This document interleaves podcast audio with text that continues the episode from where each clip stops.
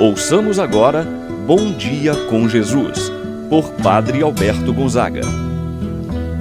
Estou pensando em Deus, estou pensando no amor, estou pensando em Deus, estou pensando no amor. Bom dia, meu irmão, bom dia, minha irmã. Hoje, segunda-feira, dia 9 de agosto, estamos iniciando mais uma semana. Quero rezar, pedir a Deus que esta semana seja de fato uma semana abençoada por Deus na sua vida, meu irmão, na sua vida, minha irmã Deus esteja contigo. Que Deus possa enviar seu anjo para te proteger, para te guardar contra toda a cilada do mal. Deus está contigo. Abra seu coração, sua mente, e que neste momento de oração possamos nos alimentar da palavra de Deus. E assim Iniciemos esse momento de oração. Em nome do Pai, do Filho e do Espírito Santo. Amém. A graça e a paz de Deus, nosso Pai, de nosso Senhor Jesus Cristo e a comunhão do Espírito Santo esteja convosco. Bendito seja Deus que nos uniu no amor de Cristo. Rezemos agora a oração ao Divino Espírito Santo.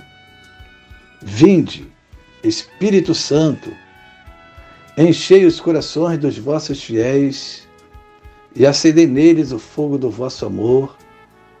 Enviai o vosso Espírito, e tudo será criado, e renovareis a face da terra. Oremos. Ó Deus, que instruístes os corações dos vossos fiéis com a luz do Espírito Santo, fazer que apreciemos retamente todas as coisas, segundo o mesmo Espírito, e gozemos sempre de Sua eterna consolação. Por Cristo nosso Senhor. Amém. Ouçamos agora a palavra do Santo Evangelho. No dia de hoje, o Evangelho de São Mateus, capítulo 17, versículos de 22 a 27. Naquele tempo, quando Jesus e os seus discípulos estavam reunidos na Galiléia, ele lhes disse: O filho do homem vai ser entregue nas mãos dos homens. Eles o matarão, mas no terceiro dia ele ressuscitará.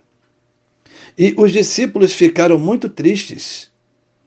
Quando chegaram a Cafarnaum, os cobradores do imposto do templo aproximaram-se de Pedro e perguntaram: O vosso mestre não paga o imposto do templo? Pedro respondeu: Sim, paga. Ao entrar em casa, Jesus adiantou-se e perguntou: Simão, que te parece? Os reis da terra cobram impostos ou taxas de quem?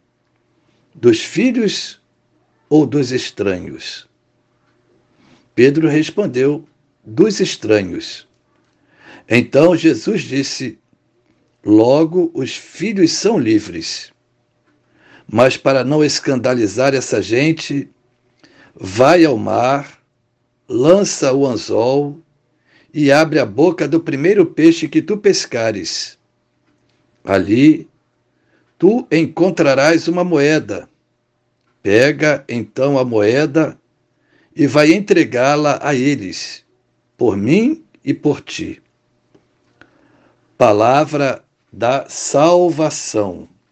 Glória a vós, Senhor.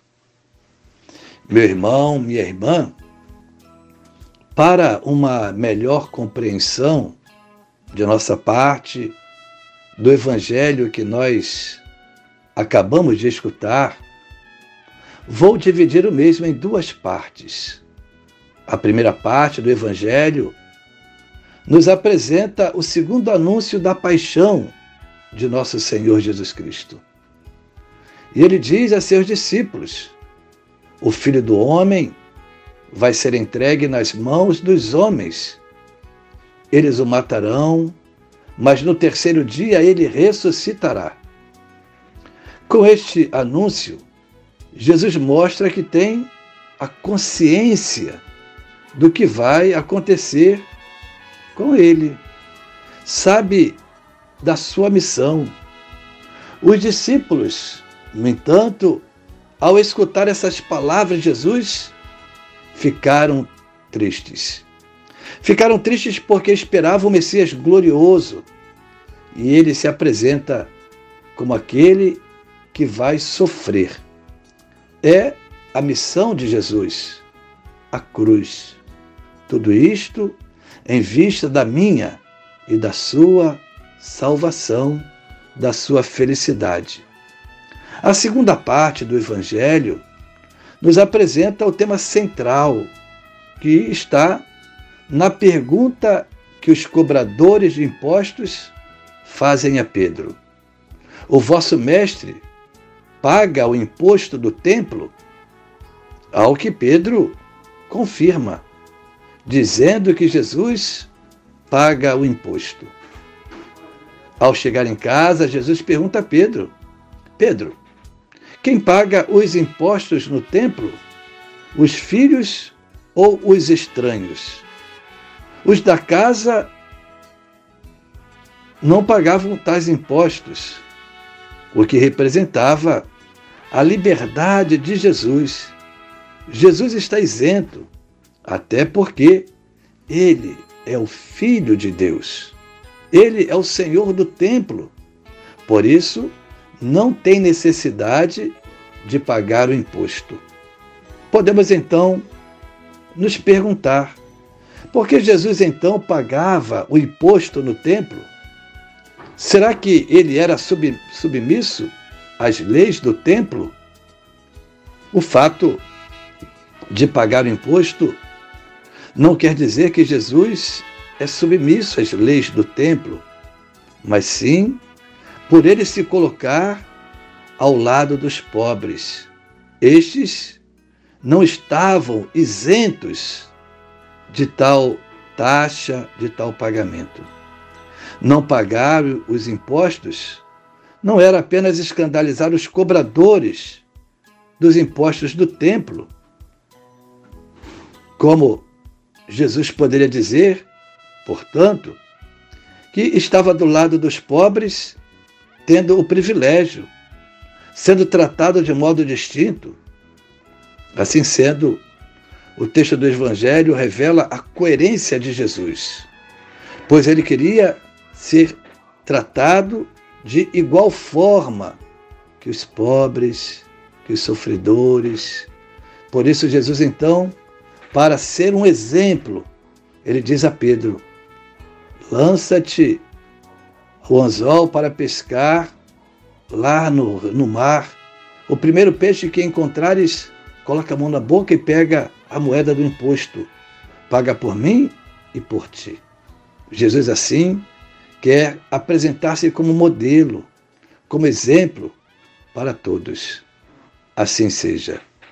Pai nosso que estás nos céus, santificado seja o vosso nome, venha a nós o vosso reino. Seja feita a vossa vontade, assim na terra como no céu. O pão nosso de cada dia nos dai hoje. Perdoai-nos as nossas ofensas, assim como nós perdoamos a quem nos tem ofendido. Não nos deixeis cair em tentação, mas livrai-nos do mal. Amém. Ave Maria, cheia de graça, o Senhor é convosco. Bendita sois vós entre as mulheres, e bendito é o fruto de vosso ventre, Jesus. Santa Maria, Mãe de Deus, rogai por nós, pecadores, agora e na hora de nossa morte. Amém. Rezemos agora a oração do anjo da guarda. Santo anjo do Senhor, meu zeloso guardador, se a ti me confio a piedade divina, sempre me rege, me guarde, governe, ilumine. Amém. Meu irmão, minha irmã, receba a bênção de Deus em sua vida. O Senhor esteja convosco, Ele está no meio de nós. Que a mão de Deus esteja sobre ti para te abençoar, debaixo de ti para te sustentar, atrás de ti para te proteger, à frente de ti para te guiar. E eu te abençoo, em nome do Pai, do Filho e do Espírito Santo. Amém. Tenha, meu irmão, minha irmã, um abençoado dia, uma abençoada semana. Permaneça na paz do Senhor. Assim seja.